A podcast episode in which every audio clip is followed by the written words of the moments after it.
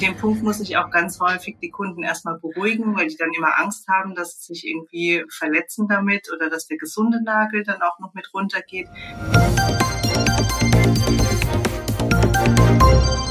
Hallo und herzlich willkommen zum PTA Funk, dem Podcast von das PTA Magazin. Mein Name ist Julia Pflegel und ich bin die Chefredakteurin des Magazins. Für unsere aktuelle Episode habe ich mich mit PTA Eva Bahn über Pilzinfektionen unterhalten. Was tun bei Nagelpilz? Sind Vaginalmykosen immer noch ein Tabuthema? Antworten auf diese und weitere Fragen bekommen Sie in unserem Podcast. Und zum Schluss der Episode wird es ein bisschen skurril. Lassen Sie sich beim Hören überraschen. Viel Spaß dabei. Guten Morgen, liebe Frau Bahn. Schön, Sie zu hören. Guten Morgen, Frau Flegel. Ja, ich freue mich auch immer. Zu unserer Podcast-Folge zum Thema Fuß- und Nagelpilz. Wollen wir uns darüber unterhalten mit einem Schwerpunkt sicherlich auf Nagelpilz, aber lassen Sie sich überraschen, liebe Hörerinnen und Hörer. ja, wenn wir von Nagelpilz sprechen, haben wir ja im Wesentlichen drei Optionen der topischen Therapie in der Selbstmedikation müssen wir noch dazu sagen, wir sprechen natürlich immer über die Selbstmedikation. Wir haben wasserlösliche Lacke, wasserfeste Lacke und hochkonzentrierte Harnstoffsalbe, angereichert mit einem Antimykotikum. Jetzt möchte ich gerne von Ihnen wissen, wann empfehlen Sie was? Hm, Eine quasi global galaktische Frage. ja. Grundsätzlich erfrage ich wie bei allen anderen Erkrankungen auch erstmal die Eigendiagnose. Also frage auch, ob sich das schon mal ein Arzt angesehen hat im Vorfeld und ob schon mal irgendwas anderes verwendet wurde. Weil wenn unklar ist, ob es sich wirklich um einen Nagelpilz handelt, dann sollte sich wirklich erstmal ein Podologe den Nagel anschauen. Es mhm. gibt auch psoriatische Veränderungen von Nägeln, die ganz ähnlich aussehen wie ein Nagelpilz. Also da müsste man drauf achten. Dann schicke ich die Patienten erstmal zum Arzt und ansonsten kläre ich ab, wie viele Nägel befallen sind, bis zu welcher Stelle der Befall reicht und ob die Nagelbildungsstelle mit betroffen ist. Kurze Zwischenfrage. Sie haben gerade gesagt, psoriatrische Veränderungen ja. des Nagels. Was ist das? Ähm, es ist tatsächlich, wenn ein Patient Psoriasis hat oder unter einer Psoriasis leidet, dann kann hm. das Nagelbett mit befallen sein. Und die Ausprägung sieht ganz gleich aus, im Grunde wie ein Nagelpilz. Das heißt, der Nagel, der hat dann auch äh, so weißliche, graubraune Flecken, ist glanzlos und auch die Nagelplatte kann verdickt sein oder bröselig, bröckelig werden. Also das kann man ganz schlecht unterscheiden. Deswegen ist so eine Geschichte, dass ich halt immer frage, ob vielleicht auch eine Psoriasis vorliegt bei dem Patienten. Und wenn der tatsächlich eine hat, dann würde ich wirklich sagen, dann soll er erstmal beim Arzt vorbeischauen. Das kann nur der Arzt entscheiden, sowas oder ja, beziehungsweise unterscheiden. Nicht, das ist ja. keine Diagnose in dem Fall, sondern ähm, der Arzt, der raspelt dann ein bisschen was ab von dem Nagel und macht eine Pilzkultur. Das stelle ich mir gerade vor. Nein, das stelle ich mir jetzt ja, lieber nicht lieber vor. Nicht. Nein. Gut, kommen wir zurück zu unserer Selbstmedikation und den verschiedenen Optionen. Wenn alles passt, frage ich nach, ob der Nagel verdickt ist, also eine sogenannte Hyperkeratose vorliegt. Das bedeutet, dass sich unter den Nägeln die Haut schuppt und dann wird dieser Nagel auch sehr dick. Und da würde ich auf jeden Fall erstmal diese Salbe empfehlen, bevor man dann anfängt mit Lacken, denn der Lack würde in dem Fall gar nicht da ankommen, wo er hin muss. Also die Salbe mit äh, Harnstoff und Bifonazol, die wird üblicherweise aufgetragen auf den infizierten Nagel, wird dann abgedeckt mit einem kleinen Pflaster, also okklusiv, dass keine Luft rankommt, mhm. 24 Stunden so belassen und dann wird der befallene Nagel dann abgeschabt. Also der wird dann, der löst sich auf sozusagen. An dem Punkt muss ich auch ganz häufig die Kunden erstmal beruhigen, weil die dann immer Angst haben, dass sie sich irgendwie ähm, verletzen damit oder dass der gesunde Nagel dann auch noch mit runtergeht. Das ist also nicht der Fall. Bei diesen Salben ist es wirklich so, da löst sich nur der befallene Teil auf und auch nur der befallene Teil kann dann abgeschabt werden. Aus eigener Erfahrung weiß ich, dass diese hochkonzentrierte Harnstoffsalbe mit Bifenazol ja sehr fest ist. Das ist ja fast schon eine Paste, mhm. würde ich sagen, die sich auch sehr schwer aus der Tube drücken lässt. Gibt es da inzwischen eigentlich ein, ein Hilfsmittel? Also so ein Tubenroller oder so? Oder würden Sie sowas empfehlen? Ja, also gerade für ältere Menschen ähm, mhm. geben wir dann auch immer gerne Tubenroller mit. Bekommt man ja manchmal von Firmen auch welche geschenkt. Das, da haben wir eigentlich immer welche da, auch so für die Rezeptur, für unsere Anbrüche. Da haben wir so einen kleinen Fundus. Und wenn jemand sagt, dass er halt einfach keine Kraft hat, das ist häufig bei älteren Frauen der Fall oder bei Menschen, die vielleicht auch Rheuma haben oder irgendwas, die einfach die Kraft in den Händen nicht mehr haben zum Ausdrücken.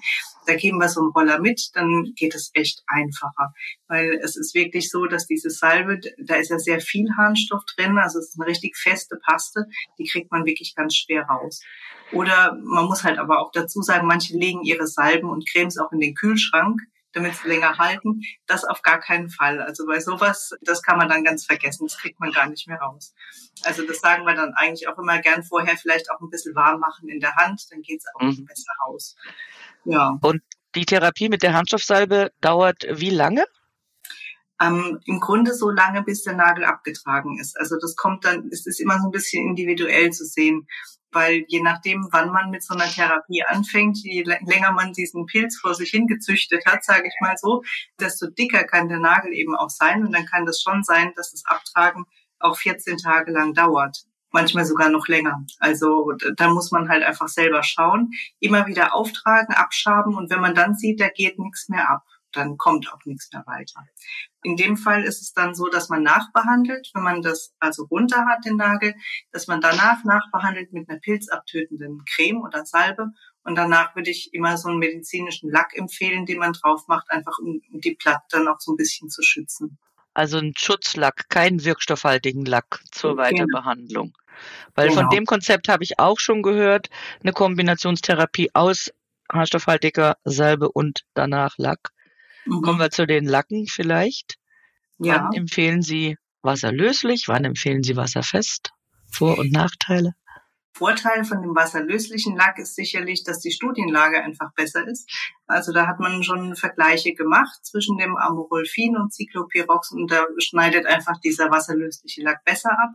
Nachteil ist natürlich, dass man dran denken muss, dass man das wirklich einmal am Tag macht wer da, ja, wer die Möglichkeit dazu hat, das in seinem Ritual, in sein Abendritual vielleicht einzubauen, dann nach dem Duschen das aufzutragen und sagt, er hat damit kein Problem, da würde ich immer das, das Wasserlösliche bevorzugen. Leute, die sagen, ach nee, ich bin so vergesslich, dann mache ich das sowieso nur zweimal die Woche, dann bringt es natürlich auch wenig. Da ist dann natürlich so ein wasserfester Lack besser. Oder eben auch für Senioren empfehle ich auch eher mal den festen Lack. Dann müssen die nicht so häufig ins Untergeschoss und sich bücken. Ja gut, wobei ja Senioren, wenn ich das richtig weiß, die am häufigsten betroffene Gruppe sind von Nagelpilz. Und da wird ja, ja. wohl auch gerne, also es behauptet jedenfalls der Pilzpapst Professor Tietz, der wird ja gerne auch von der Oma auf das Kind übertragen heutzutage, ne? Ja, also, natürlich. Gerade dann, wenn man die gleichen Scheren benutzt, also das sollte man mhm. wirklich definitiv unterlassen. Da sollte jeder seine eigene Schere haben, wie auch jeder seine eigene Zahnbürste benutzt. Ähm, das, das ist auf jeden Fall ähm, im, im Sinne der Hygiene auf jeden Fall das Richtige. Aber es ist richtig, was Sie sagen, ältere Menschen sind grundsätzlich anfälliger für Infektionen, weil in der Regel die Durchblutung auch schlechter ist, die Abwehrkräfte geschwächt sind und natürlich auch eine Vielzahl von Medikamenten oft eingenommen wird, also vorbestehende Grunderkrankungen da sind. Das schließt ja eine Selbstmedikation grundsätzlich nicht aus. Also ich würde jetzt nicht jemanden nur deswegen, weil er jetzt etwas älter ist, zum Podologen schicken. Jetzt haben Sie mir meine Frage quasi aus dem Mund genommen, aber das macht ja nichts. Dann wollte ich nur der Vollständigkeit halber noch ergänzen, dass ja kürzlich noch ein Terbinafin-haltiger wasserlöslicher Lack dazugekommen ist zu der Therapie. Also wir haben Cyclopyrox, Amorolfin und Terbinafin bei den Lacken. Jetzt gehen wir mal von den Füßen weg, ein bisschen mhm. weiter nach oben. Vaginalpilz kommt ja auch häufig vor. War früher ein Tabuthema. Ist das heute immer noch so oder kommen die Frauen einfach in die Apotheke und sagen, hm, ich habe einen Pilz und ich brauche was dagegen? Wie sieht das aus? Es ist relativ unterschiedlich. Also die jüngere Generation, sage ich mal, die hat eigentlich kein Problem mehr damit. Die kommen dann und, und sagen das frei raus. Bei der etwas älteren Generation sieht es dann etwas anders aus. Da merkt man das oft, wenn die Kundin sich so ein bisschen Zeit nimmt und im HV so rumschaut und erstmal wartet, bis alle anderen Kunden raus sind. Und Oder wenn sie kommen und sagen so, ja, ich brauche, ja, sie wissen schon was und dann nicht so richtig rausrücken damit, da merkt man schon, mhm. okay, das ist irgendein Tabuthema, sei das jetzt Nagelpilz oder Inkontinenz oder irgendwas in der Richtung. Da bitte ich dann auch die Kunden mit ins Beratungszimmer oft. Einfach, weil sie dann doch ungestörter sind. Ja, das ist ja erfreulich, dass das die junge Generation nicht mehr so tabuisiert sieht. Ich meine, das kann ja nun jeder und jedem passieren. Gut, jedem kann nicht Vaginalpilz passieren, aber auch ein Mann kann ja Genitalpilze haben. Was empfehlen Sie da beim Vaginalpilz zuerst? Oder was ist Ihr ja, was ist Ihr Mittel der ersten Wahl und Ihre Darreichungsform der ersten Wahl? Grundsätzlich eigentlich die Kombinationstherapie aus Vaginaltabletten und einer Creme. Einfach, weil das umfassender ist. Wenn man jetzt nur mit einer Creme behandelt und ähm, der Pilz ist aber schon ein bisschen nach innen gewandert, sage ich mal, ist es zu wenig. Das ist eigentlich ganz gut machbar auch, dass man sich diese Tablette dann abends einführt, über Nacht ruhen lässt. Also es muss man auch immer dazu sagen, nicht, dass die Tablette dann morgens gleich eingeführt wird und dann im Laufe des Vormittags sich auf natürlichem Wege verabschiedet. Also dass sie dann einfach über Nacht liegen bleiben sollte, ist so eine Sache, die ich immer dazu sage. Und was ich auch dazu sage inzwischen ist, dass dieser Applikator, dass der nicht mit eingeführt wird, also nur bis zu seinem Ende eingeführt wird. Ich hatte das einmal, da war ich noch recht jung, dann auch in der Apotheke mit einer Kundin, die dann den ganzen Applikator zehn Zentimeter tief eingeführt hat und hat ihn dann auch nicht mehr rausbekommen. Oh mein Gott. Das war nicht so schön. Also hm. deswegen, das ist so, so eine Sache, das hat mich das gelehrt, das wirklich immer ganz genau zu erklären, was getan werden muss. Grundsätzlich noch zum Nagelpilz empfehle ich grundsätzlich auch immer dazu, gerade bei älteren Leuten noch ein Biotin dazu zu nehmen. Einfach damit der Nagel schneller wächst. Das hat jetzt gar nichts mit dem Pilz selbst zu tun, sondern mit dem Nagelwachstum, weil das bei den Senioren häufig eingeschränkt ist und gar nicht mehr so richtig funktioniert. Jetzt sind wir quasi wieder zu unserem ersten Thema zurückgekehrt, nämlich zum Nagelpilz. Da ist mir aufgefallen, dass ich ja dazu noch eine Frage stellen wollte, liebe Hörerinnen und Hörer. Bitte entschuldigen Sie die Springerei. Wir gehen jetzt nochmal zum Fuß zurück. Nagelpilz geht ja oft von Fußpilz aus und das bringt mich zu den Sportlern, die ja prädestiniert sind, sowohl für Fuß als auch für Nagelpilz. Was könnten Sie denn Sportlern präventiv empfehlen, damit es gar nicht erst so weit kommt? Im Grunde dasselbe, was ich jedem anderen auch empfehle. Also, dass man Schuhe beispielsweise wirklich eher nach funktionellen Kriterien aussuchen sollte. Also, die sollten bequem und gut belüftet sein. Das gilt natürlich für Sportler und ihre Laufschuhe genauso wie für die Frauen die dazu neigen, sich die Schuhe dann doch mal äh, zu eng zu kaufen oder was auch immer, nicht wirklich nach Bequemlichkeit aussuchen, sondern halt nach Optik. Für Sportler, also gerade für diejenigen, die viel schwimmen, ist auf jeden Fall die Sache, dass sie überall Schuhe tragen, wo sie barfuß gehen. Denn dort, wo es feucht und warm ist, da steckt man sich natürlich besonders gerne an mit Fußpilz. Grundsätzlich auch, dass man einen Fokus mal hat auf den Füßen, die werden oft so vernachlässigt und keiner guckt so richtig. Da werden die Nägel geschnitten und das war's dann auch. Aber die sollten wirklich auch gut gepflegt werden, die sollten gecremt werden und man sollte schauen, dass auch so kleinste Verletzungen damit behandelt werden, dass da eben keine Eintrittspforte da ist. Und dann kommt der Sommer und der Fuß wird nackt und dann sieht man, ach herrje, was hat sich da im Winter so getan? Weil wir schon bei der Prävention sind, würde ich wieder gerne die Etage wechseln, nämlich wieder zum Vaginalpilz zurückzukommen. Was können Sie denn präventiv empfehlen? Es gibt ja Frauen, die leiden da sehr häufig darunter. Ja, meistens liegt auch eine Dysbiose vor. Das heißt, dass man sich einfach mal kümmert, auch um die Mikroorganismen, die da normalerweise sich tummeln und leben. Das heißt Milchsäurebakterien, dass man so eine kleine Kur macht, einfach um diese gesunden Bakterien, die dort auch hingehören, wieder anzuzüchten. Häufig sind die dezimiert, weil auch die Hygiene übertrieben wird. Also ähm, man sollte mhm. jetzt wirklich in den, im, im intimen Bereich nicht mit scharfen Seifen oder was auch immer, Lösungen, Sprays, auch kein Vaginal, also kein, kein äh, Intim-Deo oder wie auch immer verwenden. Das stört alles diese natürliche Flora, die dort ist. Also genau wie viel zu enges Lips oder was auch immer.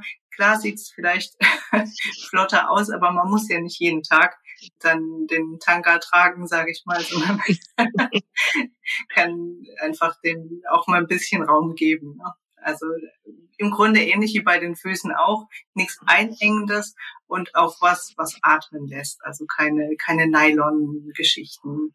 Keine Nylon-Unterwäsche verwenden. Jetzt wird es ein bisschen skurril, weil ich komme schon zu meiner letzten Frage. Danke Ihnen erstmal wieder für die schönen und praktischen OTC-Empfehlungen. Essen Sie gern Pilze? Und was sind Ihre Lieblingspilze? In dem Zusammenhang ist es wenig lecker, aber ich weiß. Ich esse tatsächlich gerne Pilze. Wir müssen ja auch mal ein bisschen lachen in dieser ja, Zeit. Auf jeden Fall. Und ähm, besonders gerne Steinpilze tatsächlich. Und gehen also, Sie auch in die Pilze? Also selber? Nur wenn jemand dabei ist, der sich wirklich gut auskennt. Ähm, ich habe so eine gewisse Grundahnung, aber es reicht nicht, dass ich da wirklich äh, entspannt danach ein Pilzgericht essen würde, wenn ich alleine gewesen wäre. also da darf wirklich gern jemand mitkommen, der sich besser auskennt als ich. Mein Großvater war auch Apotheker auf dem Dorf, nämlich in Moritzburg bei Dresden. Und der war der Pilzbestimmer des Dorfes. Und ich glaube, der hat auch noch in den grünen Knollenblätterpilz gebissen, ausgespuckt und gesagt, giftig. Also ich würde das, ich würde auch nie ohne Begleitung Pilze sammeln, weil ich habe überhaupt keine Ahnung. Ich würde vielleicht noch Pfifferlinge erkennen. Ja, sowas. Also das sowas. Ja, jetzt sind wir schon wieder am Ende unserer Folge. Es war wie immer sehr schön und sehr informativ mit Ihnen, liebe Danke. Frau Bahn. Ich wünsche Ihnen alles Gute und bleiben Sie Corona-frei. Und wir hören uns sicherlich bald zu einem interessanten OTC-Thema wieder. Machen Sie es gut. Freue ich mich. Sie auch. Dankeschön, Frau Pflege. Tschüss. Tschüss. Das war unsere aktuelle Episode vom PTA Funk, dem Podcast von das PTA Magazin. Danke, dass Sie zugehört haben. Wir freuen uns über Downloads, Likes und Kommentare. Auf Wiederhören bis zum nächsten Mal.